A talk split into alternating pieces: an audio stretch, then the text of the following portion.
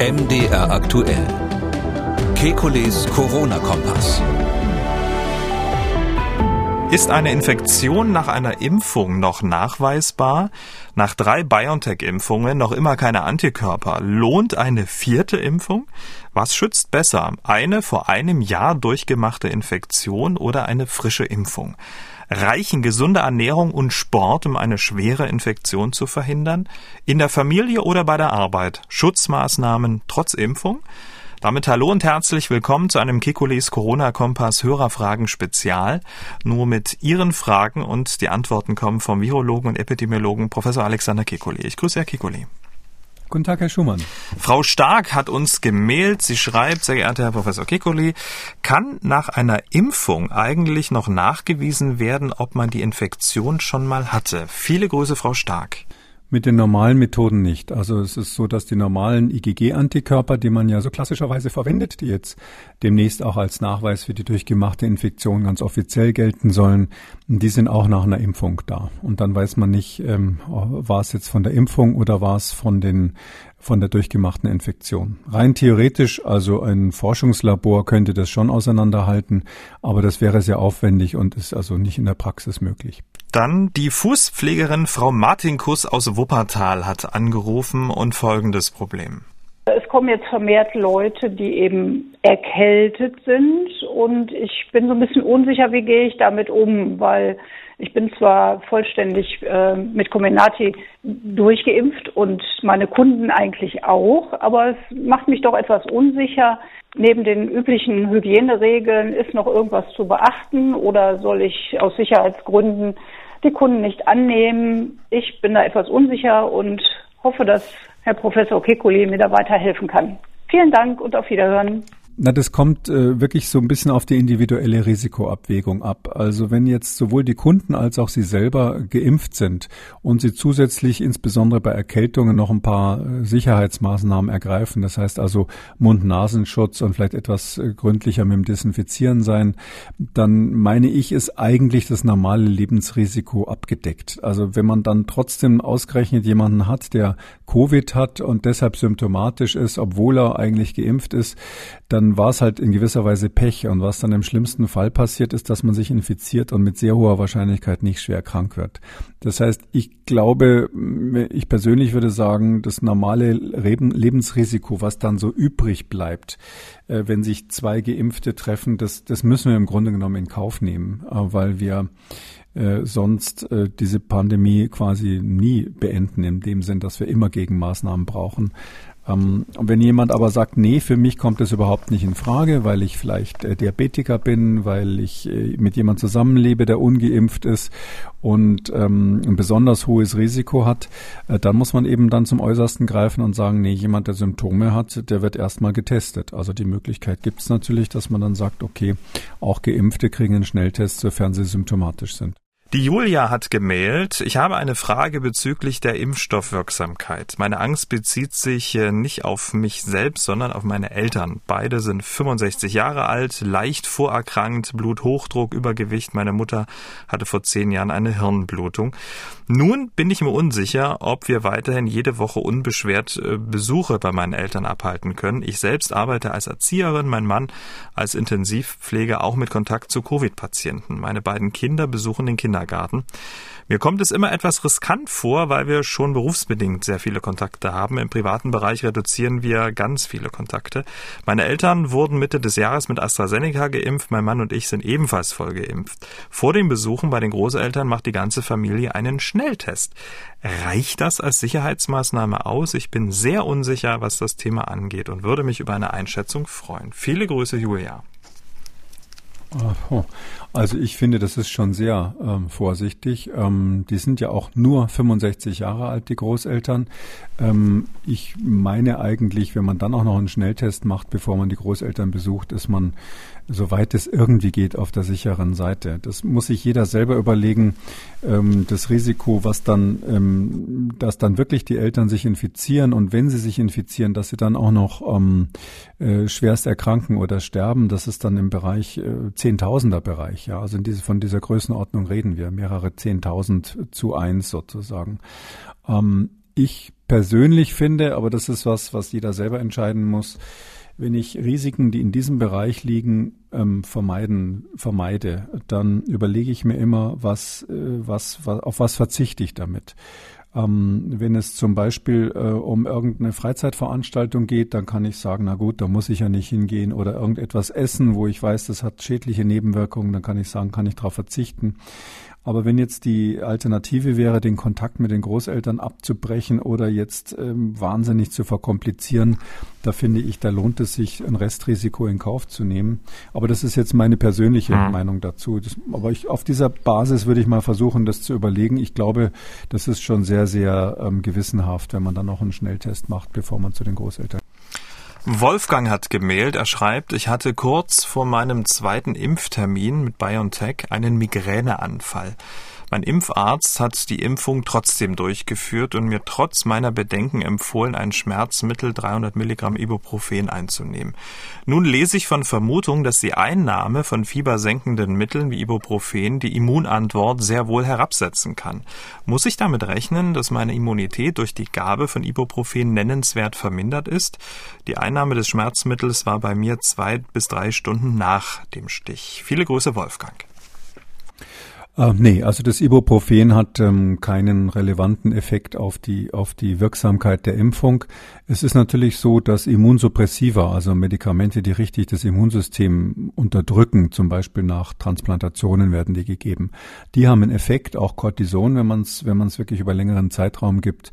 Aber so ein normales Schmerzmittel einmal eingenommen, das hat keinen Nachteil. Es ist sogar zum Teil so, dass in den Studien das verwendet wurde. Weil man hat in den Studien sehr früh schon mitbekommen aus den Phase 2 Studien, ähm, dass doch die Reaktogenität dieser RNA-Impfstoffe ziemlich stark war.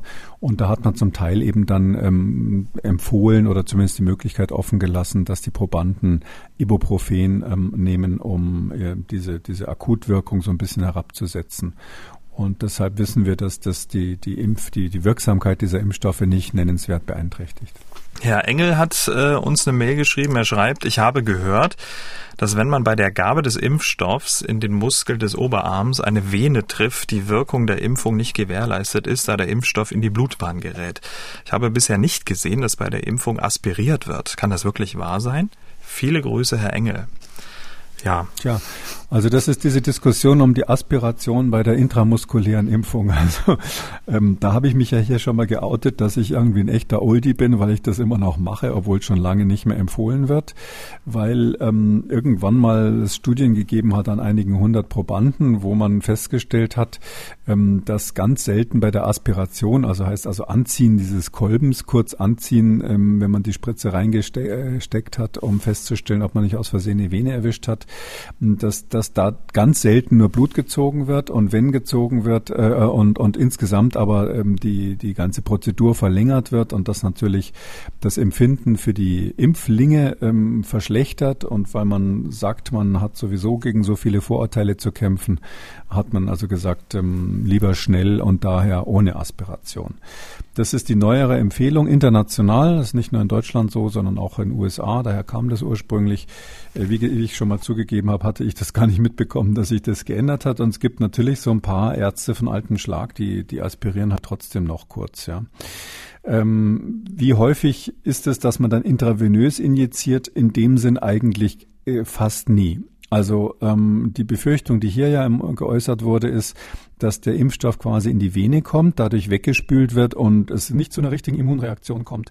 Also dass die gesamte Dosis irgendwie in die Vene reingeht, das halte ich für fast ausgeschlossen. Das passiert nicht, wenn man in den Muskel sticht. Da muss man schon irgendwie komplett falsch die Nadel reingegeben haben. Aber äh, ein Teil könnte mal theoretisch in die Vene gehen und das wird ja diskutiert, ob das eine Rolle spielt bei Nebenwirkungen. Ist bis heute nicht ähm, konkret nachgewiesen, dass das irgendeine Rolle spielen würde, aber wird als eine Möglichkeit diskutiert diskutiert. Trotzdem wären diese Impfungen noch wirksam, weil natürlich der aller, allergrößte Teil der, des halben Milliliters oder je nachdem, was es war, ähm, den man da rein injiziert hat, der bleibt natürlich im Muskel und dort führt er dann auch zu der gewünschten Immunreaktion, weil die Muskelzellen nehmen dann diese RNA auf und ähm, stellen dann dieses Protein her, was so ähnlich aussieht wie das äh, Spike-Protein vom Coronavirus und das Immunsystem fängt dann an, darauf zu reagieren. Der Markus hatte angerufen.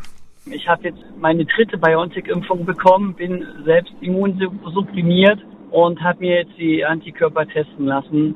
Ähm, Antikörper 0,0, dreimal sozusagen, nach drei Impfungen.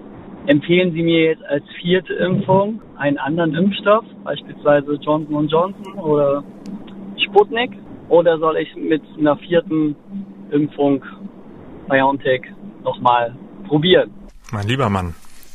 Ja, das ist natürlich äh, blöd gelaufen. Das sind die sogenannten Non-Responder. Das gibt es tatsächlich. Es gibt Leute, die unmittelbar nach der Impfung eben, das scheint ja der Fall zu sein, ähm, keine Antikörper entwickeln. Ähm, da muss man eben tatsächlich davon ausgehen, dass das Fehlen von Antikörpern in den Wochen nach der Impfung ähm, ein Hinweis darauf ist, dass die Immunität nicht eingesetzt hat, also dass die Impfung nicht funktioniert hat. Andere Situation wäre es, wenn die Antikörper erst da waren und dann wieder verschwinden. Aber wenn jemand gar nicht reagiert, dann geht es so Richtung Non-Responder, deutet zumindest mal darauf hin. Ähm, drum ist es berechtigt, darüber nachzudenken, ob eine weitere Impfung einen Sinn macht. Ähm, das ist natürlich ein spezieller Einzelfall. Man hat jetzt eine Situation, das ist auf jeden Fall Off-Label-Use, also quasi außerhalb des zugelassenen Bereichs. Das muss der Arzt, der es macht, selber entscheiden. Der trägt dann auch die Verantwortung. Ähm, der Arzt darf das machen, wenn er der Meinung ist, dass es wissenschaftlich begründet ist, ähm, auch wenn es nicht entsprechend der Zulassung ist oder entsprechend der Empfehlungen ist. Ich würde tatsächlich in die Richtung denken, ob ähm, nicht möglicherweise dann ein anderer Impfstoff eine stärkere Reaktion herbeiführen könnte. Wenn es dreimal nicht geklappt hat mit BioNTech, ähm, würde ich tatsächlich, bei uns ist ja dann AstraZeneca noch zugelassen, würde ich das möglicherweise versuchen, ähm, in der Hoffnung, dass das dann aus welchem Grund auch immer eher einen Effekt hat. Der Herr Österreicher, der hat äh, uns eine Mail geschrieben und so ein bisschen beschrieben, wie alt er ist, wie sein Leben aussieht äh, und hat eine ganz spezielle Frage. Er schreibt, ich bin 54 Jahre alt, 68 Kilo leicht, sportlich und ernähre mich gesund. Und dann beschreibt er, wie sein Tagesablauf so aussieht. Mein Tag beginnt mit dem Sammeln verschiedenster Wildkräuter und dem Vermixen zum grünen Smoothie zusammen mit Gemüse, Bananen, Proteinen, Salaten, Omega-3-Ölen und so weiter. Erstmal Respekt. Ähm, dann zudem nehme ich Nahrungsergänzungsmittel wie Vitamin D3, K2, B-Komplex, Traubenkernextrakt, Spurenelemente etc. Mein Blut lasse ich äh, ein bis zweimal jährlich untersuchen auf eventuelle Mangelerscheinungen. Nun zu meiner Frage. Ist mein Lebensstil und Fitnessstatus nicht guter Grund genug, sich vorerst nicht impfen zu lassen, beziehungsweise gibt es nicht genug Studien oder sogar Metastudien über eine Korrelation des Immunsystems stärkenden Vitamin D3s und Covid-19. Es grüßt Sie herzlich, Herr Österreicher. Und der Österreicher betont, ähm, dass er kein Impfgegner ist und auch kein Aluhutträger, sondern er ist einfach ein gesunder Mensch. Ja, das ist einfach schwierig, ja. Äh, wir wissen ja alle, ähm, man ist nicht so alt, wie man sich fühlt, das sagen ja manche Menschen, sondern äh, es ist aber trotzdem so, dass natürlich der gesamte Zustand eines 54-Jährigen, der kann so sein wie ein 64-Jähriger oder so wie ein 44-Jähriger. Das, das ist individuell in der Tat extrem unterschiedlich. Äh, nur 68 Kilo, da würde ich mir vielleicht sogar Sorgen machen. Die Körpergröße war jetzt nicht angegeben, aber muss man aufpassen, dass man kein Untergewicht hat. Aber insgesamt, ähm, bis auf das, äh, den Hinweis mit dem Vitamin D3, ist es in der Tat so, wenn man natürlich sportlich jung und gesund ist, ist die wahrscheinlich oder relativ jung und gesund, ist die Wahrscheinlichkeit, ähm, jetzt schwerst zu erkranken, mal rein statistisch, ähm, geringer. Das muss man ganz klar sagen. Ähm, beim D3 gibt es keine Studien, ähm, die zeigen, dass das wirklich äh, vor schweren Verläufen schützen würde. Das Vitamin D3 ist, war da so ein Kandidat, das hat man rauf und runter getestet. Ähm, ich würde mal sagen, es ist nicht bewiesen, dass es nichts bringt aber es ist auch nicht bewiesen, dass es was bringt. Also im Moment würde man sagen, man kann es machen. Man sollte zumindest keinen Vitamin D3-Mangel haben, wenn man Covid bekommt. Formulieren wir es mal so rum. Aber ob es jetzt was bringt, das zusätzlich zu supplementieren, ist, ist in keiner Weise belegt. Aber sonst, ja, und dann muss man halt überlegen, ja, das ähm, statistisch gesehen ist die Nebenwirkung der Impfung bei einem 54-Jährigen auf jeden Fall, auch wenn er sonst topfit ist, geringer als die, die Gefahr, die von einer möglichen Infektion ausgeht. Also wenn er jetzt noch dazu sagt, und ich wohne auf der Berghütte, wo ich meine Kräuter immer vor der Türe einsammle, sehe nur zweimal im Jahr ähm, Menschen und, und 20 Mal im Jahr die Kühe nebenan, dann hätte ich gesagt, der hat insgesamt so ein Risikovermeidungsprogramm, ähm, dass, dass man das vielleicht in Kauf nehmen kann. Aber Menschen, die viele soziale Kontakte haben, müssen halt immer dran denken, wenn ich mir dann Covid hole, ist es auf jeden Fall schlimmer als Impfen. Also das kann man schon mal so grundsätzlich sagen, auf jeden Fall in dem Alter. Und das würde bei mir dann wahrscheinlich eher das, P, das Pendel Richtung Impfen umschlagen lassen obwohl ich jeden verstehe, der grundsätzlich sagt, ähm, äh, ich, ich habe da so viele Sicherheitsmaßnahmen eingezogen, ich, ich warte jetzt nochmal ab. Vielleicht nochmal ein letztes ähm, Anekdote aus, aus, aus meinem Bereich. Ich habe ähm, vor einiger Zeit, als es noch keine Impfstoffe in der arabischen Welt gab, mit jemandem telefoniert, der dort in Nordafrika Arzt ist. Der hatte keine Impfstoffe, bei uns gab es sie schon. Und er hat gesagt, ja, ich, es gibt zwar keine Impfung, aber was ich gemacht habe, ist, sobald das Covid ausgebrochen ist, habe ich vom ersten Tag an angefangen, jeden Tag eine Stunde zu joggen, um fit zu werden. Also so eine ähnliche Überlegung. Dem habe ich auch gesagt, naja, solange du keine Impfstoffe hast, ist das die beste Option. Das war eine gute Idee. Ähm, aber eben nur solange man keine Impfstoffe hat, ich würde schon dazu tendieren, ähm, ganz konventionell es nicht darauf an, anzulegen, mit 54 lieber impfen als, als krank werden. Frau Schneider hat angerufen und folgende Frage. Habe ich nach überstandener Corona-Infektion vom März 2020 ohne Impfung einen besseren Schutz vor einer eventuellen neuen Infektion als mit einer Impfung? Meine Antikörper liegen aktuell bei 250. Ich bin 65 Jahre alt. Dankeschön. Hm. Ja, das kann man nicht so individuell sagen. Also mm, es gibt ganz sicher viele Menschen, die haben eine Infektion durchgemacht und sind mm, für, für lange Zeit so, so gut geschützt, ähm, dass sie, wenn sie äh, Covid-19 bekommen, nur leichte Symptome haben. Ähm, das ist natürlich kein Trost, wenn man dann jemand anders ansteckt, der vielleicht ungeimpft war und der dann schwere Symptome bekommt oder sogar stirbt. Also deshalb ist es, sage ich mal so aus sozialen Gründen immer eine gute Idee, sich impfen zu lassen, weil man dadurch weniger ähm, die, die, die Wahrscheinlichkeit zumindest reduziert, andere anzustecken, auch wenn es einen selber nicht betrifft. Es gibt aber auch viele, die, gerade wenn die Infektion länger zu, zurückliegt, ähm, tatsächlich ähm, keinen so guten Immunschutz mehr haben. Und das kann man an den Antikörpern nicht ablesen, weil die Antikörper auf 250 waren, kann das reichen oder auch nicht reichen. Das ist, kann man nicht quantitativ da direkt draus ablesen. Und wenn es März 2020 war, muss man natürlich berücksichtigen, damals war definitiv noch nicht die Delta-Variante im Umlauf. Also, sondern noch der alte Wuhan-Typ. Also da war noch nicht einmal Alpha da, also nicht einmal diese britische B117, sondern da gab es den ursprünglichen Typ, ähm, der von Wuhan nach Norditalien ist und sich dort in, in die Variante B verändert hat und ähm, zumindest dort selektioniert wurde. Und äh, diese B-Variante, die war das dann wahrscheinlich im März. Jetzt noch einmal draufimpfen ist sicher keine schlechte Idee mit 65 Jahren. Herr Roskopf hat gemailt, er schreibt, ich habe von dem Phänomen des sogenannten Brain Fog im Zusammenhang mit der Impfung gelesen. Überschreitet der mRNA-Impfstoff die Blut-Hirn-Schranke und gelangt somit auch in Gehirnzellen? Da diese dann die selbstproduzierten Spike-Proteine auf ihrer Oberfläche präsentieren, werden sie ja später von den gebildeten Antikörpern vernichtet. Geht das dann mit einem Verlust von IQ-Punkten einher oder hat der Mensch mehr als genug Gehirnzellen? Vielen Dank und viele Grüße, Herr Roskopf. Mein lieber Mann. Das mit den IQ-Punkten ist natürlich sehr individuell. Wenn man sowieso schon zu wenige hat, dann ist es schlecht, die auch noch zu verlieren. Und man weiß ja vorher nie, welche Gehirnzellen abgeschossen werden. Das ist ja das Blöde. Also das, ähm, aber nochmal Spaß beiseite. Also es ist so, es gibt kein, ähm, keine belastbaren Daten, dass wirklich ähm, die Impfung irgendwie das Gehirn schädigen würde. Also das ist nicht so, dass die mRNA-Impfstoffe ins Gehirn gehen, zumindest nicht in der Weise, dass man es bis jetzt nachgewiesen hätte. Sie verteilten sich in den Phase 1 Studien, wo man mit Tieren äh, Experimente gemacht hat, durchaus im ganzen Körper. Und ja, so kurzzeitig hat man die fast in allen Organen mal gesehen, aber das Gehirn war jetzt nicht so ein präferiertes Ziel.